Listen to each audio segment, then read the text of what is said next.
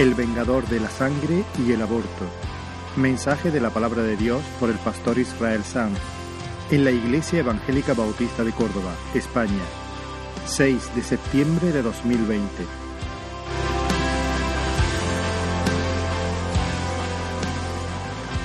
Os invito a abrir la palabra en el capítulo 4 del libro de Génesis para continuar con nuestra serie que hemos titulado En el principio, basada en, lo, en el primer libro de la Biblia. Capítulo 4, Génesis capítulo 4, y vamos a leer desde el versículo 8 hasta el versículo 12. Génesis 4, versículo 8, dice la palabra del Señor. Y dijo Caín a su hermano Abel, salgamos al campo. Y aconteció que estando ellos en el campo, Caín se levantó contra su hermano Abel y lo mató. Y Jehová dijo a Caín, ¿dónde está Abel tu hermano? Y él respondió, no sé. ¿Soy yo acaso guarda de mi hermano? Y él le dijo, ¿qué has hecho? La voz de la sangre de tu hermano clama a mí desde la tierra. Ahora pues maldito seas tú de la tierra que abrió su boca para recibir de tu mano la sangre de tu hermano. Cuando labres la tierra, no te volverá a dar su fuerza. Errante y extranjero serás en la tierra. Hasta ahí la lectura. Vamos a pedir la ayuda del Señor. Estamos en tu presencia, Señor. Necesitamos oír tu voz. Por eso te pido que tú me llenes, Señor, de tu Santo Espíritu para hablar como debo. Que tú nos ayudes, Señor, también por tu Santo Espíritu a escuchar, Señor, con un corazón, Dios mío, creyente, manso, Ayúdanos, Señor. Levántate en medio de nosotros. Señor, llévanos al lugar donde quieres que estemos. Quita toda distracción, Dios mío. Aleja, Señor, a, al enemigo de nuestras almas. Y ten tratos con nosotros en esta mañana, Señor. Te necesitamos en el nombre de Jesús. Amén. Triste y furioso de envidia, Caín invitó a su hermano a dar un paseo por el campo y ya lo sabemos, era una trampa. Era una obra, una maniobra artera como el falso beso de Judas. Y mientras los hermanos caminaban y conversaban, el corazón de Caín hervía de odio, porque no soportaba que Abel brillase más que él. Caín está molesto y está cabizbajo porque hay una codicia insatisfecha en su alma. Él quiere destacar y siente que Abel le está robando el protagonismo. Y, ya hemos dicho que su pecado, el pecado de, de Caín, perdón, no consiste tanto en desear honor. Desear honor es algo noble. El pecado de Caín, el mal, consiste más bien en buscar la alabanza de los hombres y no la aprobación que viene de la boca del Señor. Es decir, Caín es un vanidoso, es un vanidoso. Y como es un vanidoso, si él ha de brillar, Abel sobra. Ahora quiero que imagines, puedes verlos con tu imaginación caminando entre los árboles. Abel mira a su hermano y ve a su hermano. Caín mira a su hermano y ve a su rival. Abel descansa. Caín compite. Abel comparte con su hermano. Pero Caín está armando el lazo homicida, está preparando el golpe. Un poco antes, Dios, en un sorprendente despliegue de misericordia y de paciencia, había llamado a Caín al arrepentimiento. Caín, ¿por qué te pones así? Lo digo con mis palabras, pero básicamente lo que Dios le dijo es, ¿por qué te pones así? Si haces las cosas como Dios manda, andarás con la cabeza alta. Tendrás honra, haré resplandecer sobre ti la luz de mi sonrisa. Si haces bien, no serás enaltecido. Pero si no, si no, el pecado te acecha como una fiera salvaje. Te está esperando detrás de la puerta.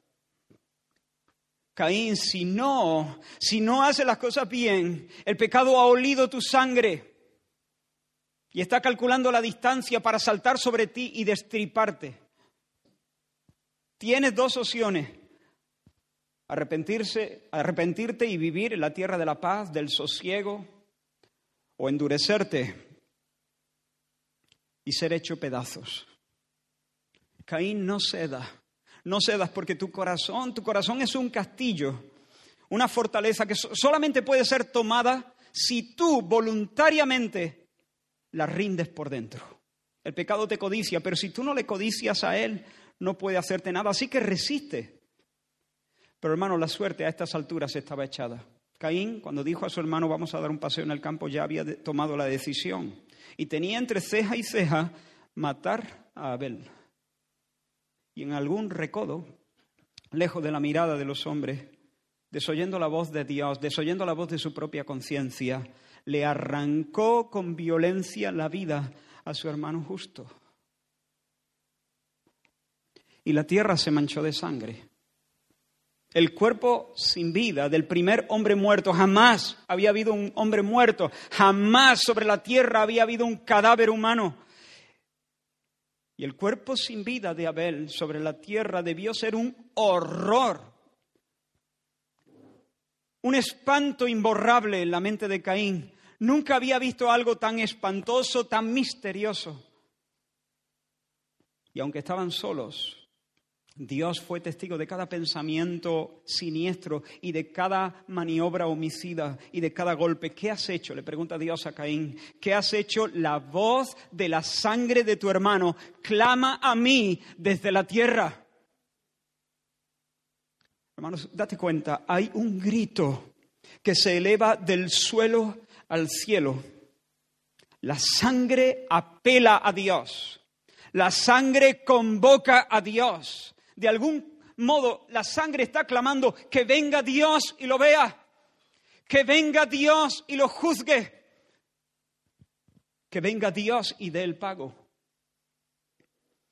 La injusta muerte de Abel demanda la muerte de su verdugo, Caín. La sangre le pide al Señor, es una manera de hablar, no es que la sangre en sí esté hablando, pero ese esa muerte injusta, demanda, le pide al Señor que el Señor desenvaine la espada de su justicia y vengue al inocente. Hermano, bajo la economía del Antiguo Testamento, Dios dispuso que cuando de manera intencional o de forma accidental la vida de alguien era cortada de sobre la tierra, los familiares del muerto tenían que escoger a un pariente cercano, generalmente el varón más cercano al muerto, y sobre esa persona pesaba la responsabilidad de vengar la sangre de su familiar. Tenía que encontrar al homicida y matarlo. El fundamento sobre el que se establece esa disposición es el mandato que Dios le dio a Noé después del diluvio. Cuando Dios hace pacto con Noé, entre otras cosas le dice, el que derramare sangre de hombre, por el hombre su sangre será derramada. El que derramare sangre de hombre, el que asesinare a una persona, por el hombre su sangre será derramada. Ahora, si la muerte había sido accidental, Dios proveía ciertos lugares para que el homicida pudiera esconderse y refugiarse ahí, para que pudiera escapar del vengador de la sangre. Estos lugares eran llamados ciudades de refugio. Presta atención al siguiente pasaje de la ley. Dice, si casualmente, números 35, si casualmente lo empujó sin enemistades, o echó sobre él cualquier instrumento sin acechanza, es decir, sin intención de hacerle mal, hey, toma el hacha, y se la tira un poco más fuerte sin querer y ¡bum! y se lo carga, eso es lo que quiere decir. O bien sin verlo, hizo caer sobre él alguna piedra que pudo matarlo y muriere. Y él no era su enemigo, ni procuraba su mal. Entonces la congregación juzgará entre el que causó la muerte y el vengador de la sangre. Y la congregación librará al homicida de mano del vengador de la sangre, y la congregación lo hará volver a su ciudad de refugio, en la cual se había refugiado, y morará en ella hasta que muera el sumo sacerdote. Ahora, si el asesinato era intencional, El asesino entonces quedaba a merced del vengador de la sangre. Escucha este pasaje, números 35 también. Si por odio lo empujó o echó sobre él alguna cosa por acechanza y muere, o por, o por enemistad lo hirió con su mano y murió, el heridor morirá. Es homicida, el vengador de la sangre matará al homicida cuando lo encontrare. Ni ciudades de refugio ni nada. No hay refugio para el asesino. Tiene las manos manchadas de sangre, debe pagar con su vida. Ahora, tal vez alguno esté pensando, pero qué barbaridad, esto no puede venir del corazón de Dios, es una salvajada, es una brutalidad, ¿esto qué es? Pero te pregunto, ¿cuál es exactamente la salvajada? ¿Cuál es exactamente la salvajada? ¿Qué es lo que te provoca estupor? Lo verdaderamente horrible, salvaje y torcido es empujar a alguien por odio, con malas intenciones, para causarle la muerte, o lanzarle algo con maldad para acabar con él, o arrancarle la vida a puñetazos. Eso es lo horripilante, eso es lo monstruoso. Todavía hoy, después de asistir a miles de muertes en la pantalla, a veces mirando las noticias, estamos hechos ya. A veces incluso por entretenimiento, mirando series y películas. Todavía hoy intuimos, sabemos que el asesinato de un ser humano es un acto atroz. ¿Por qué? ¿Por qué no sentimos lo mismo cuando se mata una rata? Porque el hombre no es una rata. ¿Hace falta explicar eso? Parece que hoy en día sí. El hombre ostenta una dignidad que no tienen los animales. Leo de nuevo lo que Dios le dijo a Noé, el que derramare sangre de hombre, por el hombre su sangre será derramada. Pero el texto dice más, no se acaba ahí. Dios enseguida establece el porqué de este mandato. El que derramare sangre de hombre por el hombre, su sangre será derramada porque, porque a imagen de Dios es hecho el hombre. El hombre no es un simio más desarrollado. No es un accidente, no es un saco de células, no es materia sin propósito destinada a convertirse en desperdicio.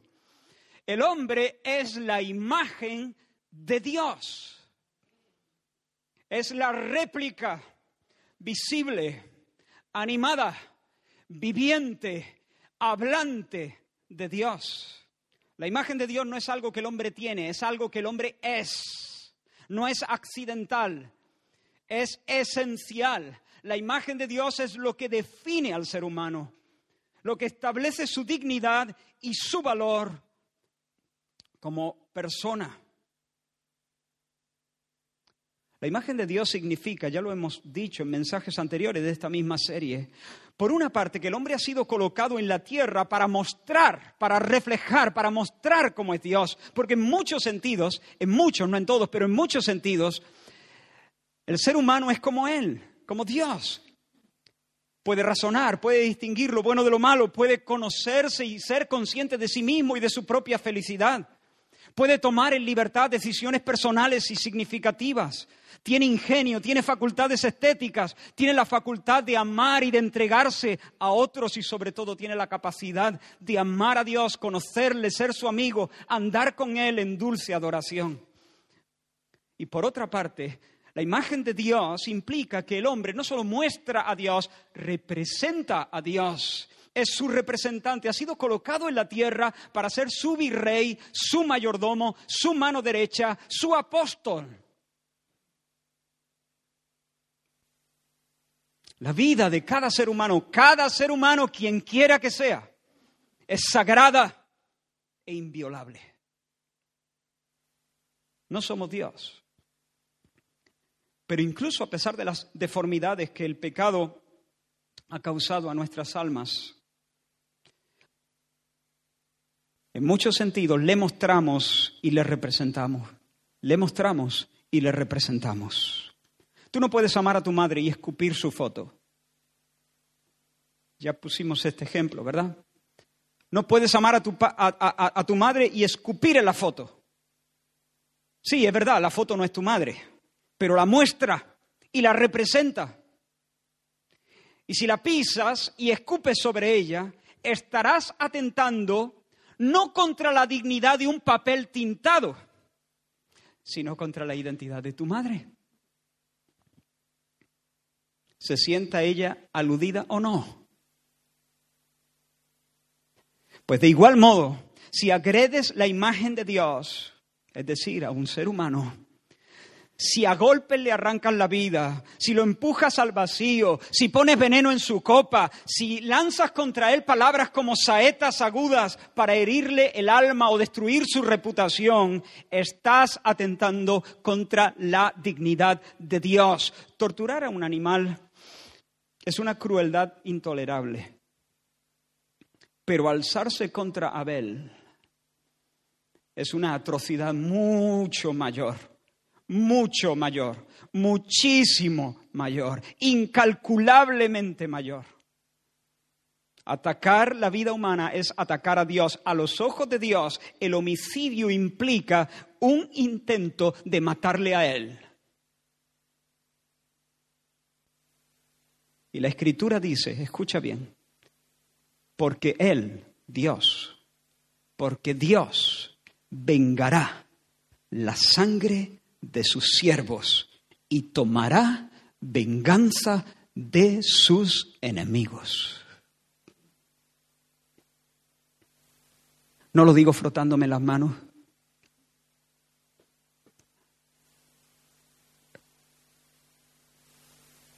Pero sí lo digo en plena convicción de que aunque Dios siempre se duele del castigo, y nunca disfruta de la venganza.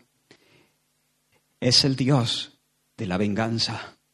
Él ha dicho, mía es, yo daré el pago, yo vengaré.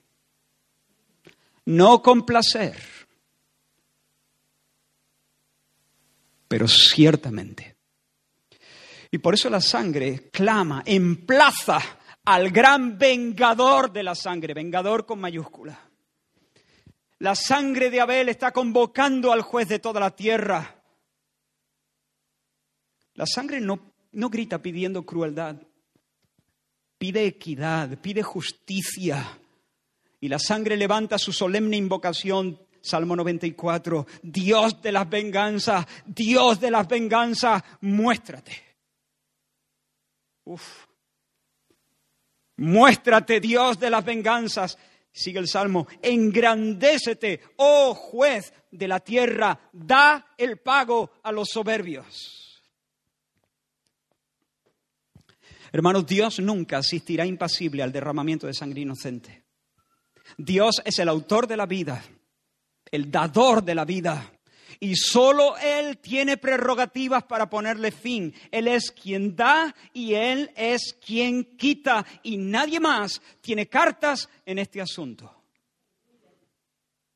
En ocasiones sí, Dios puede quitar la vida de manera indirecta por medio de jueces y autoridades, las autoridades pertinentes. El apóstol Pablo, este es un tema controversial, yo lo sé, pero el apóstol Pablo declara que las autoridades son instrumentos de Dios para establecer el orden y administrar la justicia en las sociedades. Y dice que portan la espada, portan la espada por designio divino. Y cuando castigan al malo, vienen a ser, dice Pablo, servidores de Dios y vengadores de la sangre. ¿Quieres que lea el pasaje? Leo literalmente, Romanos 13, 4. Pero si haces lo malo, teme, porque no en vano lleva la espada, pues es servidor de Dios, vengador para castigar al que hace lo malo. Ahora, yo no estoy defendiendo aquí la pena de muerte. No creo haber reflexionado suficientemente para definirme en este sentido. Pero sí estoy diciendo que cortar la vida de un criminal en estricta aplicación de la justicia por parte de las autoridades competentes no es violar el sexto mandamiento. No lo es. No lo es. Insisto, yo aquí no estoy defendiendo la pena de muerte, debo pensar en eso. Prefiero otras alternativas, quizás. Seguro. Pero más allá de esto, cuando no hay un mandato expreso de Dios, quitar la vida humana es el colmo de la arrogancia.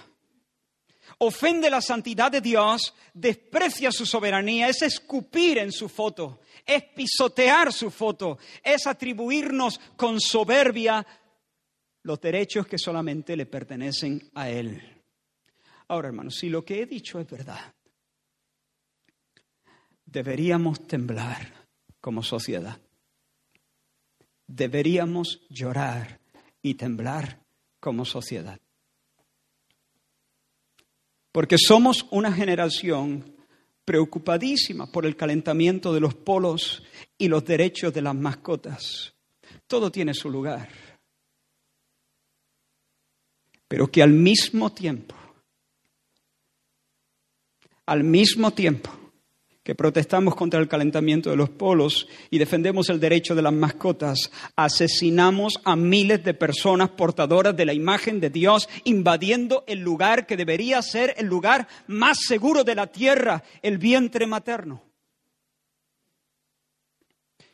Qué salvajada, qué monstruosidad.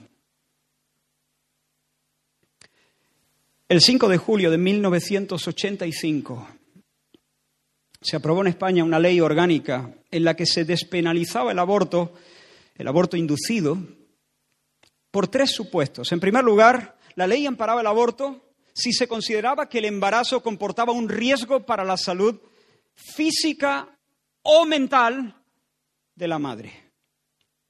En segundo lugar, si el embarazo era fruto de una violación, siempre que estuviera dentro de las 12 semanas primeras de gestación. En tercer lugar, si el feto presentaba malformaciones genéticas, malformaciones físicas o taras psíquicas, siempre que estuviera dentro de las 22 semanas primeras. Así que si una mujer no se sentía preparada para afrontar los retos de la nueva etapa, o si su embarazo provocaba un alto nivel de temor, de angustia, o si el bebé era síndrome Down o tenía espina bífida, podía ser desechado sin consecuencias legales. Déjame decir que casi, o casi, no sé si casi, el 97%, según las estadísticas oficiales, 96 y pico, de las mujeres en nuestro país se acogieron a riesgos para la salud psíquica de la mujer. Pero esto no es lo más terrible. El 3 de marzo de 2010 se promulgó la Ley Orgánica 2 2010 de salud sexual y reproductiva y de la interrupción voluntaria del embarazo, conocida como la ley AIDO. Entró en vigor el 5 de julio de ese mismo año y en su formulación se reconoce el derecho a la maternidad libremente decidida, derecho a abortar, para que nos entendamos. Y en esta ley se despenaliza el aborto durante las primeras 14 semanas de embarazo. Durante este tiempo la mujer, por cualquier circunstancia, cualquier circunstancia, sin intervención de terceros, puede tomar la decisión de terminar abruptamente con su embarazo. Ese derecho a abortar aumenta hasta la semana 22 en el caso de que, de que existan graves riesgos para la salud, ya sea de la madre o del feto, y a partir de la semana 23 solamente se puede abortar en el caso de que se detecten anomalías en el feto que sean incompatibles con la vida o enfermedades graves e incurables en el momento del diagnóstico. Ahora, bajo el amparo de esa ley, el 5,9 de los casos, según datos oficiales, de los abortos han sido practicados durante este, durante este tiempo, desde entonces, por grave riesgo para la vida de la salud de la madre. el 3,3% de los casos por anomalías del feto, el 0,2% por anomalías fetales incompatibles con la vida o enfermedad grave e incurable, y más del 90% a libre petición de la mujer. ¿Por qué? ¿Por qué se ha practicado el aborto? Porque la mujer lo ha pedido. ¿Pero por qué causa? Porque lo ha pedido. Según las estadísticas del Ministerio de Sanidad, los abortos practicados en 1986, unos meses después de la primera ley, fueron 411. Al año siguiente, 16.206. Diez años después, en 1997, 49.578. En estos momentos, la cifra se ha estabilizado más o menos cerca de los 100.000 abortos. Pero a nadie se le escapa 100.000. 100.000 al año. En España, no en el mundo. En España. En el mundo hay más de 100.000 al día. Pero a nadie se le escapa que existe, aparte de estos datos, una enorme bolsa de abortos ocultos. Hay que añadir, por una parte, los abortos practicados en clínicas no autorizadas. Por otra parte, hay que añadir los abortos practicados bajo cuerda porque están fuera de plazo en clínicas que están autorizadas, pero que esos abortos no los apuntan. No los añaden a los datos porque los hacen bajo cuerda porque están fuera de plazo. Se han descubierto varios casos ya. En una clínica, por ejemplo, había más de 100 casos de esto. Y en tercer lugar, los abortos provocados por la llamada píldora del día después, que no es como algunos piensan únicamente anticonceptiva. Sí, es anticonceptiva en algunos casos y en otros casos es abortiva. Y según el Instituto de Política Familiar de nuestro país, aquí en España se venden 80 píldoras por hora. Se calcula entonces que este tratamiento provoca unos 7.000 abortos anuales, que hay que sumar a la cifra. Hermanos, en nuestro moderno y educado país, a día de hoy, uno de cada cinco embarazos termina violentamente. Hay mucha sangre empapando la tierra. Mucha. Lo que sucede cada día en España es un asalto masivo a la autoridad, a la soberanía de Dios y a la gloria de su carácter y hay un ruido estridente que se alza hora tras hora desde nuestro suelo hasta el cielo.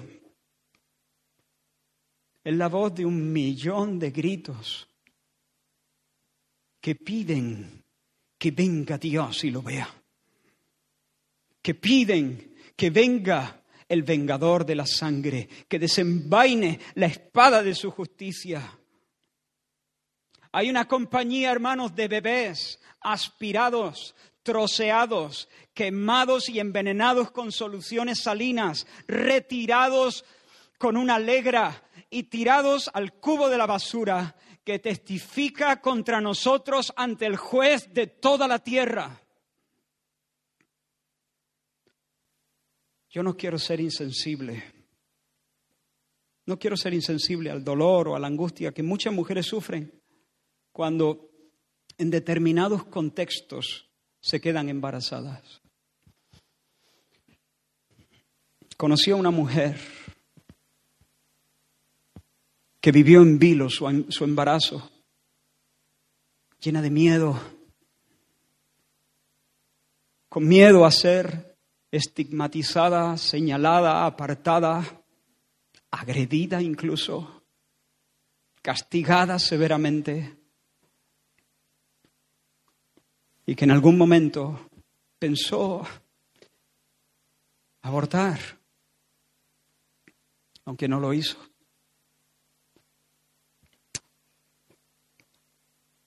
No quiero ser insensible. Sé que hay mucho dolor, sé que hay muchas mujeres, chicas, más jóvenes, menos jóvenes, que al quedarse embarazadas se les cae el mundo encima porque saben que tendrán que afrontar una montaña enorme de inconvenientes de todo tipo.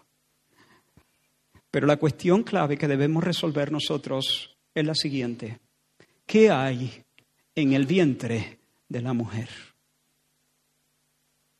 ¿Qué hay en el vientre de una mujer embarazada? ¿Es algo o es alguien? Como ha dicho Greg Cool, si el nonato no es un ser humano, no hace falta justificar el aborto. Pero si es un ser humano, ninguna justificación a favor del aborto es aceptable. Hermanos, si lo que tiene la mujer en su vientre es un grumo, ¿a qué viene esta discusión? Si es una masa protoplasmática de tejido fetal, pues que se lo quite si quiere. Que lo haga sin remordimientos, que lo haga con la misma resolución con la que se quita una muela. Pero si en su vientre se aloja una persona existencial y biológicamente distinta a ella, entonces buscar un argumento para exterminarle es indecente. Si no es una persona, hermanos, ¿qué hacemos discutiendo? Pero si es una persona, ¿qué hacemos discutiendo?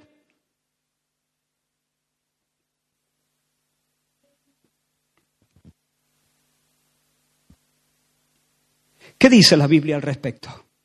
Escucha las palabras del Salmo 139. Mira, mira qué pasaje precioso. El salmista celebra, David celebra delante del Señor y dice, tú creaste mis entrañas, me formaste en el vientre de mi madre, te alabo porque soy una creación admirable. Mis huesos no te fueron desconocidos cuando lo más recóndito era yo formado, cuando lo más profundo de la tierra era yo entretejido. Tus ojos vieron mi cuerpo en gestación, todo estaba ya escrito en tu libro. Todos mis días se estaban diseñando, aunque no existía uno solo de ellos. En otras palabras, soy una creación admirable. Yo no soy el producto casual de procesos azarosos. Yo soy una obra maestra de un artesano con un talento descomunal. Yo soy yo. Soy yo ayer y soy yo hoy. Ahora, hoy, yo soy yo como un adulto que alaba.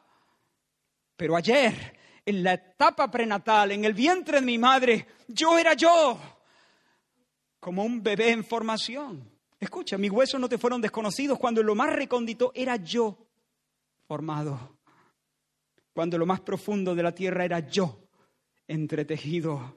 Al ser vivo alojado en el vientre, se le dice que es un yo, es un yo. Ese ser vivo en formación es el mismo yo que ahora canta y compone salmos y los toca con el arpa, ¿entiendes? Y además, además, esa diminuta proeza no solo es una obra de Dios, sino que existe con un propósito particular e intransferible. Hay un plan divino que poéticamente aquí se describe como si estuviera escrito en el libro de Dios. Hay un plan maestro, pensamientos que Dios tiene para esa criatura. Algunos de nosotros, yo entre ellos, tenemos la manía de en la sobremesa, cuando terminamos de comer, mientras estamos hablando distendidamente con los demás, pues trasteamos con lo que tenemos a mano. Yo despellejo las botellas, le quito el plastiquito a los refrescos y o tomo una amiguita de pan y hago alguna bolita. Claro, ese es un pequeño vicio que uno puede hacer cuando hay confianza. no siempre lo hago, pero de cuando en cuando, hacer algo con las manos mientras uno habla. Ah, y hace bolita o hace daditos con la amiga del pan, ¿no? Y luego, pues cuando termina la charla, termina el trabajo. Allí quedan las miguitas, se tiran a un plato con el resto de la sobra y van a la basura, punto final. Nunca más se recuerdan porque no pusimos el corazón en eso. Sencillamente lo hacíamos casi, casi de manera inconsciente. Y cuando las dejamos atrás, no sentimos que hayamos perdido nada. Pero hermano, Cuando Dios moldea en secreto a una personita, no lo hace de forma descuidada como el que redondea la miga para distraerse. Él pone el corazón, Él se relaciona íntimamente con esa criatura porque tiene planes para ella, porque la conoce, porque la ama. Lo que David está diciendo en este salmo es, yo soy una obra de Dios y soy un yo, un yo con propósito, soy un yo frente a un tú que es mi creador, mi formador y mi Dios. Ahora tal vez alguien eh, quiere darle una vueltecita a la tuerca y no te convence este argumento y me pueda decir, bueno Israel, tal vez ese yo no era un yo desde el principio. A lo mejor en el momento de la, de la fecundación, eh, de la concepción, todavía no era un yo, era un ser vivo, pero todavía no se ha humanizado. ¿Me sigue? Este es un argumento que se da en muchos sitios. Todavía no tiene alma, es un ser vivo, eso no cabe duda, pero no es un ser humano. Lo mismo es un ser humano unos días después, cuando bajando por las trompas de falopio se instala en el útero. A lo mejor es ahí, cuando le viene su alma humana y por fin podemos hablar de que el ser vivo se ha convertido en ser humano.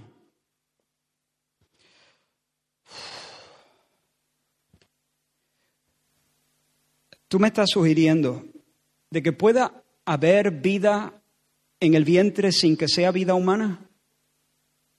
Yo creo que te estás haciendo trampa a ti mismo. De hecho, a nivel filosófico, esta propuesta es un disparate, una tontería. Estamos de acuerdo, supongo, supongo, estaremos de acuerdo, que dentro del, del vientre materno hay vida en desarrollo, ¿sí o no? Eso estamos de acuerdo, vale. Y estaremos de acuerdo en que si no interrumpimos ese desarrollo de manera artificial, lo que se va a alumbrar después de la gestación es un ser humano, ¿no? Estamos de acuerdo, ¿no? Vale.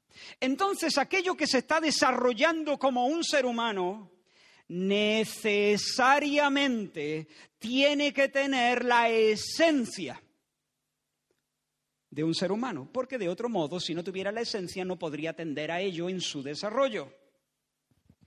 Es decir, si el cigoto o el embrión o el feto se está desarrollando como un ser humano, sí o sí debe ser ser esencialmente humano. Es fácil. De todas formas, un argumento, volvamos a las, escrituras, un argumento más potente porque viene de la palabra de Dios. Presta atención a las palabras de David en el Salmo 51. Salmo 51 dice, he aquí, en maldad he sido formado, y en pecado me concibió mi madre. En otras palabras, mi madre me concibió como un pecador. No es que mi madre estaba en pecado cuando me concibió, no, no. Es que yo era pecador y soy pecador no solo desde mi nacimiento, sino desde mi concepción. En pecado me concibió. Desde mi concepción soy pecador. Ahora, pregunta, ¿puede una masa gelatinosa de tejido ser un pecador? Un ser impersonal no puede ser un sujeto moral. Si el salmista es un pecador desde su concepción, es porque desde su concepción es una persona y tiene un alma que está en rebelión contra Dios.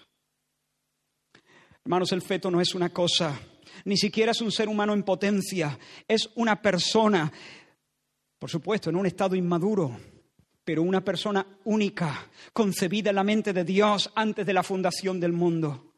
¿Y qué dice la ciencia? ¿Y qué dice la, ciencia? ¿Es el feto un conjunto de células? Hermanos, la ciencia moderna ha descubierto que la unión del espermatozoide con, el óvulo, en ese momento, eh, eh, cuando se funde el núcleo femenino con el masculino, en ese proceso que se llama singamia, aparece un nuevo ser con un ADN propio distinto del de la madre y distinto del del padre. Y a partir de entonces se inicia un proceso de desarrollo específicamente humano. Dos semanas después de la fecundación, he tenido que buscar estos, estos datos en algunos libros y en internet. Espero no haberme hecho un lío, un lío porque no es mi campo y, y tengo un poco de temor de haber malinterpretado, pero dos semanas después de la fecundación comienzan a desarrollarse el cerebro, la médula espinal, el corazón, que pronto va a empezar a bombear su propia sangre, no la sangre de la madre, su propia sangre a todo el organismo. Entre la tercera y la cuarta semana, tras la fertilización, comienzan a formarse los ojos y los oídos y la columna vertebral y los huesos y los brazos y las piernas y el bebé apenas tiene dos centímetros y medio. Una semana después comienzan a formarse los pulmones y a la siguiente semana ya se distinguen los deditos del pie. A los 43 días tiene ondas cerebrales detectables y luego, enseguida, aparecen las uñas y los genitales. Y antes de terminar el primer trimestre, hermanos, cuando la criatura apenas tiene 8 centímetros y pesa 25 gramos, el bebé ha desarrollado ya sus huellas dactilares únicas. Puede moverse, puede cerrar el puño, puede llorar, puede responder al ruido, puede responder a la luz. Así que al testimonio de las escrituras se suman los estudios más avanzados de la embriología y de la genética. Lo que la mujer lleva en su vientre es una persona distinta a ella, con ADN diferenciado y único. Es una persona planeada y formada por Dios para mostrarle y representarle. Un ser investido de dignidad, humana al que se le deben reconocer derechos inalienables, comenzando por el derecho a la vida, del cual dependen todos los demás derechos, y al que se le debe ofrecer protección jurídica desde su concepción. Los restos de un aborto no son una masa gelatinosa sobre la mesa. Si alguien pusiera sobre la mesa los restos de un aborto, sobre todo en semanas más avanzadas de gestación. Si alguien pusiera sobre la mesa lo que se saca del útero, lo que se extrae artificialmente del útero, lo que nos encontraríamos no sería con una cosa innombrable. Veríamos un cuerpo decapitado, piernas y brazos desmembrados. Hermanos, la náusea, la náusea de ver el cuerpo de Abel sin vida en un mundo donde nunca había habido una muerte. Debería ser la misma que suba a nuestros corazones al considerar el horror del aborto. Doy gracias a Dios que esa joven que vivió su embarazo con mucho miedo por ser soltera, haberse quedado embarazada en soltería, y que temía sufrir quizá palizas como luego sufrió al dar a luz, cuando se enteraron porque logró esconder su embarazo, pero no logró esconder al niño cuando nació. Y su hermana a veces la arrastró de los pelos y le dio alguna paliza. Doy gracias a Dios de que esa joven no abortó, aunque se le pasó en algún momento por la mente. Entendió que en su seno llevaba una vida distinta a la suya, una vida digna de ser vivida. Era un varón para el que el Señor tenía pensamientos de bien, un hombre que tiempo después la guió a ella, a su propia madre, a los pies de Cristo. Y también guió a mi madre a los pies de Cristo. Y luego se casó con ella y es mi Padre y mi Maestro y mi amigo. Doy gracias al Señor. Hermano, yo no quiero ser duro ni insensible, no quiero estar contra la mujer, pero es que no tengo que elegir, es que no tengo que elegir, no tengo que elegir entre la mujer y la criatura que lleva en el vientre, no tengo que elegir, elijo las dos vidas, las dos vidas, estoy por ella y estoy por el bebé. Hermanos, cuando el sexto mandamiento del Decálogo dice no matarás, no solamente prohíbe atentar contra la vida del prójimo, por implicación, Dios en el sexto mandamiento exige ciertas actitudes y comportamientos positivos. Jesús nos enseñó a interpretar esta ley. Oísteis que fue dicho a los antiguos, no matarás. Y cualquiera que matare será culpable de juicio. Pero yo os digo que no habéis entendido lo que eso significa. Os lo explico. Cualquiera que se enoje contra su hermano será culpable de juicio. Cualquiera que le diga necio, cualquiera que le diga fatuo, quedará expuesto al infierno de fuego. Por tanto, si traes tu ofrenda, si vas a adorar al Señor y te acuerdas que tu hermano tiene algo contra ti, deja la ofrenda allí. Anda y reconcíliate primero con tu hermano y luego ven y adora al Señor. El Señor no solamente te está pidiendo que te abstengas de darle el golpe homicida, el Señor te está diciendo no lo odies, no lo maldigas, considera que es tu hermano, vete detrás de él, haz las paces, dile hermano, salgamos al campo, pero no para acabarlo como hizo Caín, sino para hablar las cosas y arreglarlas y fundirte en un abrazo con él. Eso es cumplir el sexto mandamiento. Para vivir bajo el espíritu de esta ley no basta con, con, no estrangular a tu vecino. Lo que Dios requiere es que positivamente valores la vida de tu vecino y la cuidas y la cuides y promuevas su vida y su bienestar de manera sincera. Hermanos míos, tenemos una tarea colosal por delante. Pesa sobre nosotros el deber moral de honrar la vida del no nacido y defenderla en esta cultura macabra o cultura de la muerte, como alguien la ha llamado. Debemos orar, orar, para que el vientre materno no sea, como es actualmente, más peligroso que un campo de batalla, que vuelva a ser un lugar amable y seguro. Debemos orar para que el Señor levante políticos valientes, de convicciones éticas firmes, que sean insobornables, que no se prostituyan detrás de los votos. Debemos orar para que los tribunales administren justicia para los millones de no nacidos que están siendo privados de voz y de derechos. Debemos orar para que el Señor levante en todas las esferas sociales personas y movimientos que amen la justicia, que defiendan la vida desde la concepción toda la vida, también la de las madres, las madres que gimen de angustia en un escenario, al verse en un escenario que les aterra. Y que el Señor nos mueva a nosotros a crear espacios en los que las mujeres que están tentadas a abortar puedan encontrar calor humano, consejo sabio y recursos para encarar el desafío del embarazo y la crianza. Tenemos una responsabilidad profética urgente, hermano. Porque el Señor tiene una compasión especial hacia los oprimidos. Él no tolera el abuso de los poderosos sobre los débiles y se compadece. Él dice en Éxodo 22, al extranjero no engañarás ni angustiarás. A ninguna viuda ni huérfano afligiréis. El Señor está velando por los débiles.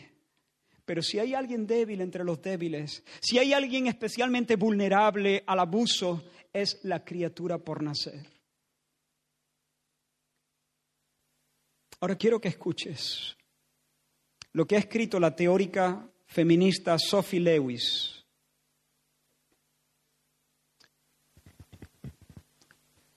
No es un escrito raro. Hay otras voces escribiendo y diciendo este tipo de cosas. Cito literalmente, me pregunto, dice ella, si podemos pensar en defender el aborto como un derecho a detener el trabajo gestacional. El aborto es, en mi opinión, y reconozco que es algo controvertido, una forma de matar. Es una forma de matar que necesitamos poder defender. No me interesa cuándo empieza a existir una vida humana. Pero analizando la biología del asunto, no puedo dejar de pensar en la violencia que, inocentemente, un feto inflige a la gestante. Y esa violencia es una violencia inaceptable para alguien que no quiere gestar. La violencia que la gestante inflige cuando se declara en huelga o abandona el lugar de trabajo, es decir, cuando aborta, es una violencia aceptable. Es decir, esta mujer admite que el aborto es una forma de matar y que no le importa que el feto sea un ser humano. Sí, es matar a una persona, dice ella, pero es matar en defensa propia. Porque el feto ejerce su violencia sobre la madre. Así que ante este abuso del feto hacia la madre, en legítima defensa, igual que una mujer tiene derecho a declararse en huelga en la fábrica, una mujer puede interrumpir su trabajo gestante. De nuevo la náusea.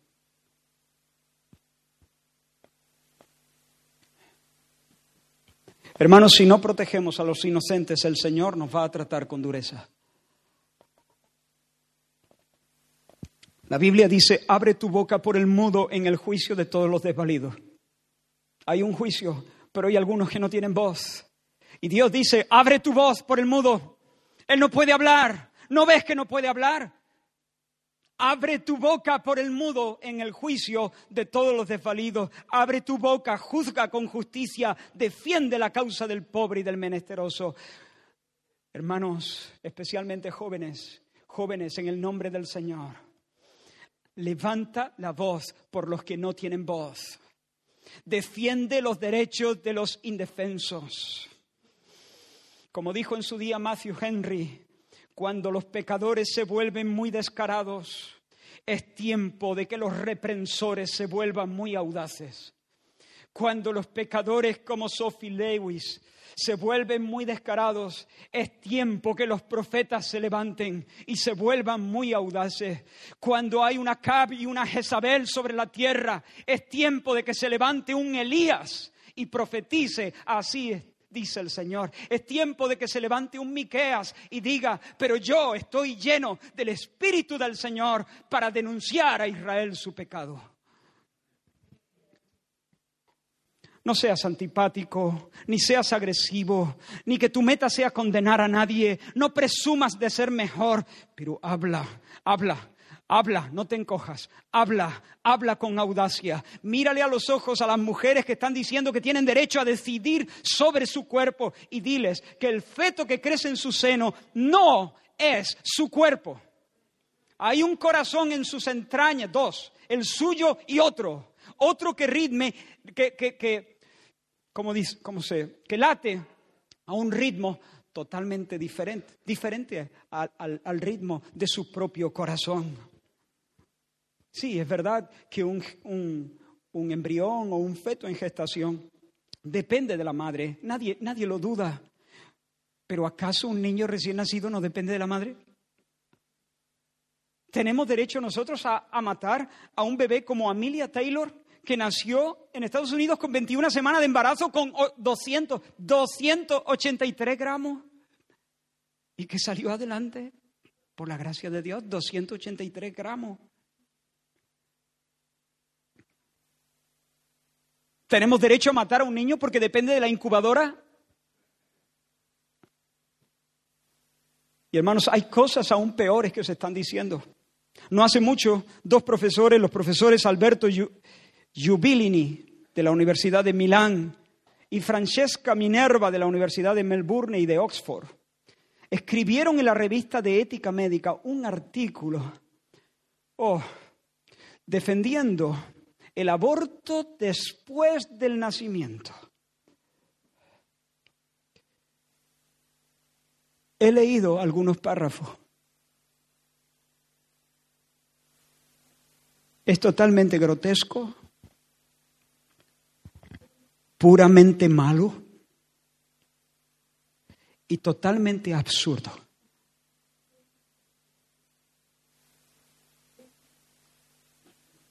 Alza tu voz, alza tu voz. Alza tu voz a todos los que dicen todo niño debe ser un niño deseado, como dice el eslogan que aparece en la web de Plan Parenthood. Todo niño debe ser un niño deseado. Esa es la excusa para abortar a los niños que no son deseados. Diles, pues deséalo, deséalo. No te enroques en tu egoísmo. Además, hay muchos matrimonios que no han podido tener hijos y que los recibirían de buena gana con los brazos abiertos. Pero por favor no me digas que tienes derecho, que conviene matar a un ser humano que nadie quiere, porque esa es la misma idea que estaba detrás de las cámaras de gas del holocausto nazi.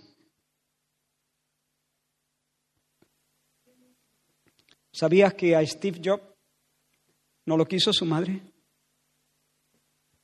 No lo quiso.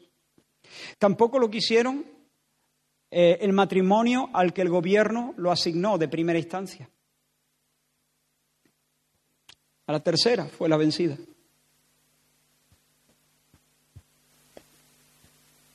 ¿Sabías que en el árbol de, en la genealogía de nuestro Señor Jesús hay un caso de incesto?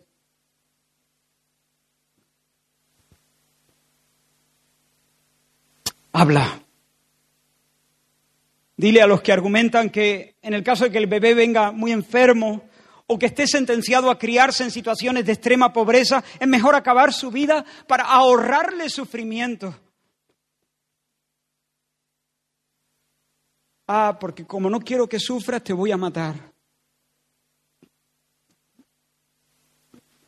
Diles que Dios no solamente regula la vida y la muerte, Dios también regula la capacidad y la discapacidad.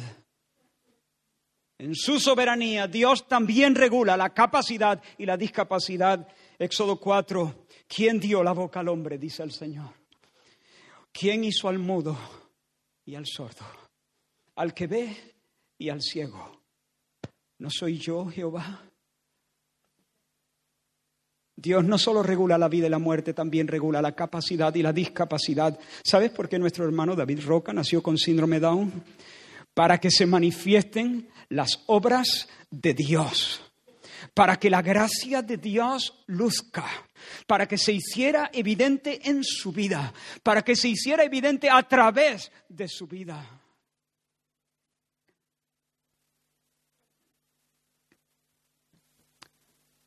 ¿Sabes por qué aquel hombre nació ciego? El Señor lo dijo, para que se manifiesten en él las obras del Señor. Maurice Baring cuenta que un médico le dijo a otro, hey, me gustaría saber tu opinión acerca de un caso de embarazo. Cuéntame. El padre tiene sífilis, la madre es tuberculosa, ya han tenido cuatro hijos, el primero es ciego, el segundo murió, el tercero es sordomudo, el cuarto tiene tuberculosis. ¿Cuál sería tu decisión? Yo abortaría. Vale, acabas de matar a Beethoven.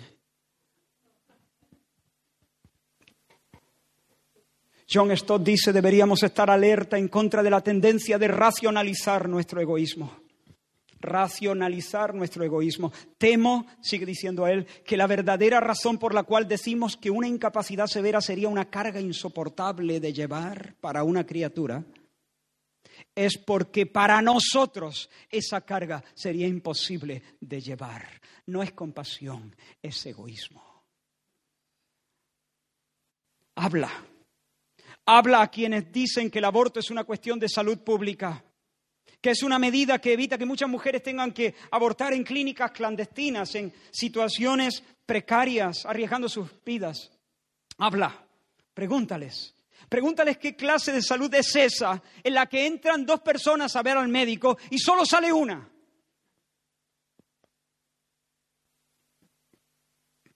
Diles, habla, recuérdales el juramento hipocrático que regula la ética, que es el fundamento ético en la práctica médica. El juramento hipocrático, bajo el cual opera toda la medicina, pone al sistema de salud al servicio de la vida humana, no al servicio de la muerte. Quiero leeros algunas declaraciones de, este, de esta declaración, de este juramento. Dice, me serviré según mi capacidad y mi criterio del régimen que tienda al beneficio de los enfermos, pero me abstendré de cuanto lleve consigo perjuicio o afán de dañar. Y no daré ninguna droga letal a nadie, aunque me la pidan. Ni sugeriré un tal uso. Y del mismo modo, tampoco a ninguna mujer daré pesagio abortivo, sino que a lo largo de mi vida ejerceré mi arte pura y santamente. Eso es medicina. Lo demás es otra cosa, otra cosa, otra cosa que me recuerda a Moloch. Pero no quiero entrar ahí. Hermano, la sangre clama. La sangre clama desde la tierra al Dios de las venganzas. Y tal vez hay aquí mujeres que han acabado con sus hijos. No quiero ser duro, pero no puedo, ¿lo entienden? No puedo minimizar esa tragedia. No quiero machacarte, pero no puedo minimizar esa tragedia, aunque sí puedo maximizar la gracia de Dios. Sí puedo hablar del perdón. Tal vez haya aquí alguna mujer que acabó con su hijo y estaba pensando que en realidad estaba decidiendo no ser madre y luego se dio cuenta que no, no podía evitar ser madre. Lo que estaba escogiendo es ser madre de un niño muerto. Tal vez hay hombres que han empujado a sus esposas a abortar o a sus hijas a abortar. Tal vez hay personas aquí que han defendido el derecho al aborto y que se han puesto de, de parte del derecho al aborto.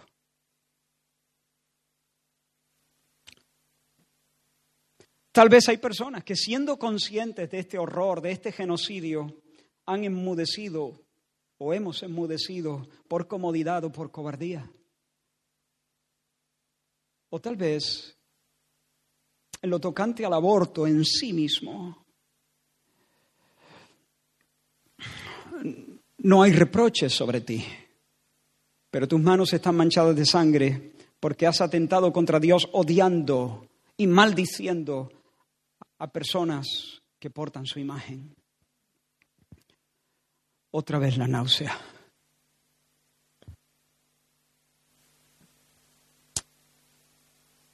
Estamos ante el vengador de la sangre. Yo daré el pago, ha dicho el Señor. No, no es broma. No es broma. Escúchame, por favor, no es broma. Yo daré el pago. Mía es la venganza. Él es el vengador de la sangre. Y el vengador de la sangre, y estoy terminando, el vengador de la sangre vio nuestras manos manchadas y salió detrás nuestra a perseguirnos. Y nos dio casa. Y nos dio casa en una colina a las afueras de Jerusalén. Porque todos los delitos de sangre de aquellos que creen en el Hijo fueron colocados sobre la persona de Jesús. Dios es el vengador de la sangre y Dios es el que soporta la ira del vengador de la sangre.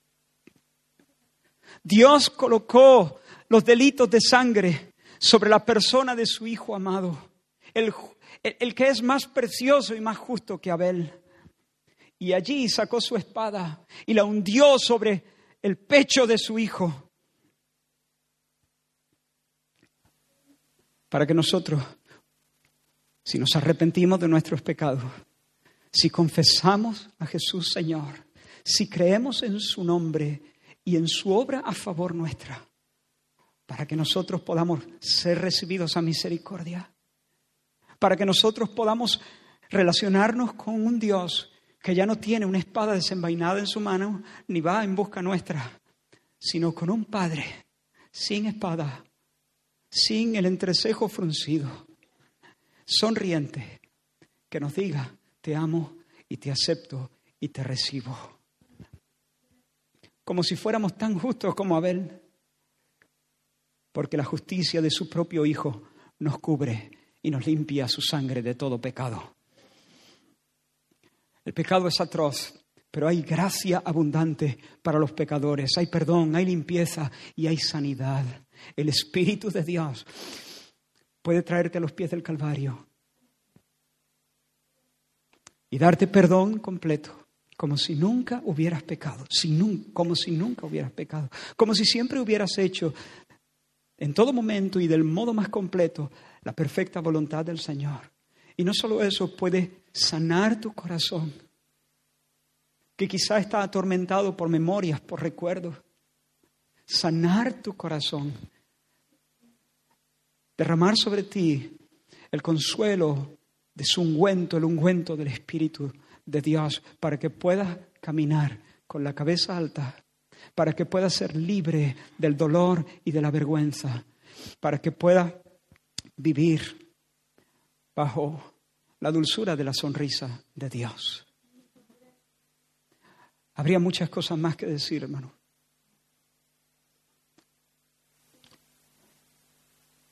Pero yo te ruego que no dejes que esta palabra caiga en el olvido, como ninguna. Que le preguntes al Señor, Señor, ¿qué hago? ¿Qué puedo hacer? ¿Qué puedo hacer? ¿Cómo puedo ponerme en la brecha? ¿Cómo puedo hacerlo? No esperando simplemente a que como iglesia hagamos algo oficial, sino, Señor, ¿qué puedo hacer? ¿Puedo apoyar a, a una asociación que trabaja en esta línea? ¿Puedo hablar a mis amigas, a mis amigos, a mis compañeros?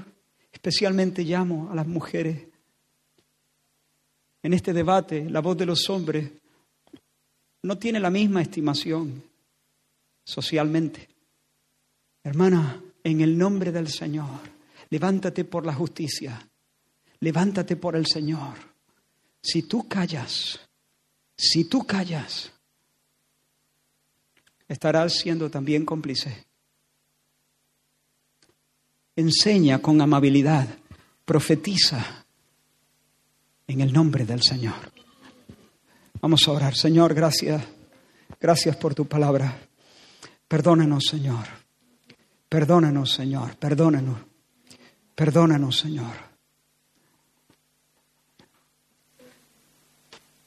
Déjanos sentir la indignación de tu corazón, sin que dejemos de sentir la compasión de tu alma. Aún por estas personas que promueven todas estas cosas absurdas y malas. Déjanos sentir indignación y compasión. Llénanos de, tu espíritu para esta hora. Danos oportunidades de servirte, Señor, en este área. Y Señor, si hay aquí alguna persona que lleva de una manera especial la carga de un pecado, de aborto, Señor, tengo un encuentro ahora con ella. Y tráela al arrepentimiento. Impártele sanidad lo más profundo de su corazón. Y que salga de este lugar sintiéndose liviana, sintiéndose, Señor querida, sintiéndose que vive bajo tu sonrisa, Señor. Oh Dios, aleja al enemigo, al acusador en el nombre de Jesús, Señor. Amén. Fija tus ojos en Cristo, tan lleno de gracia Y lo